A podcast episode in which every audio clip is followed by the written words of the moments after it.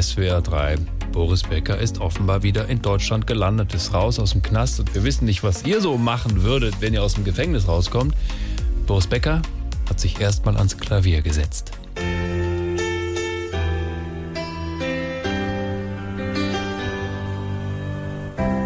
Ey, die Abschiebung ist vollbracht.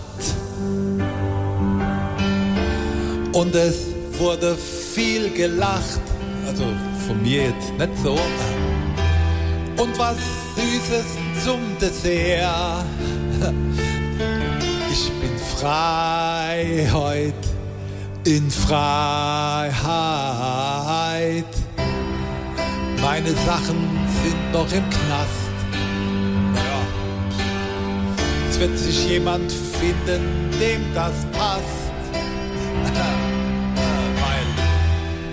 Hauptsache, ich bin von dort weg. Zwar in Freiheit. Ich hab Freiheit. Es hat mir jetzt echt lang gefehlt. Ich euch nicht? Okay, aber Freiheit.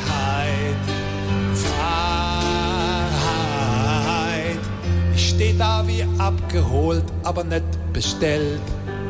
Ist auch blöd, ne? Lustiges Lied.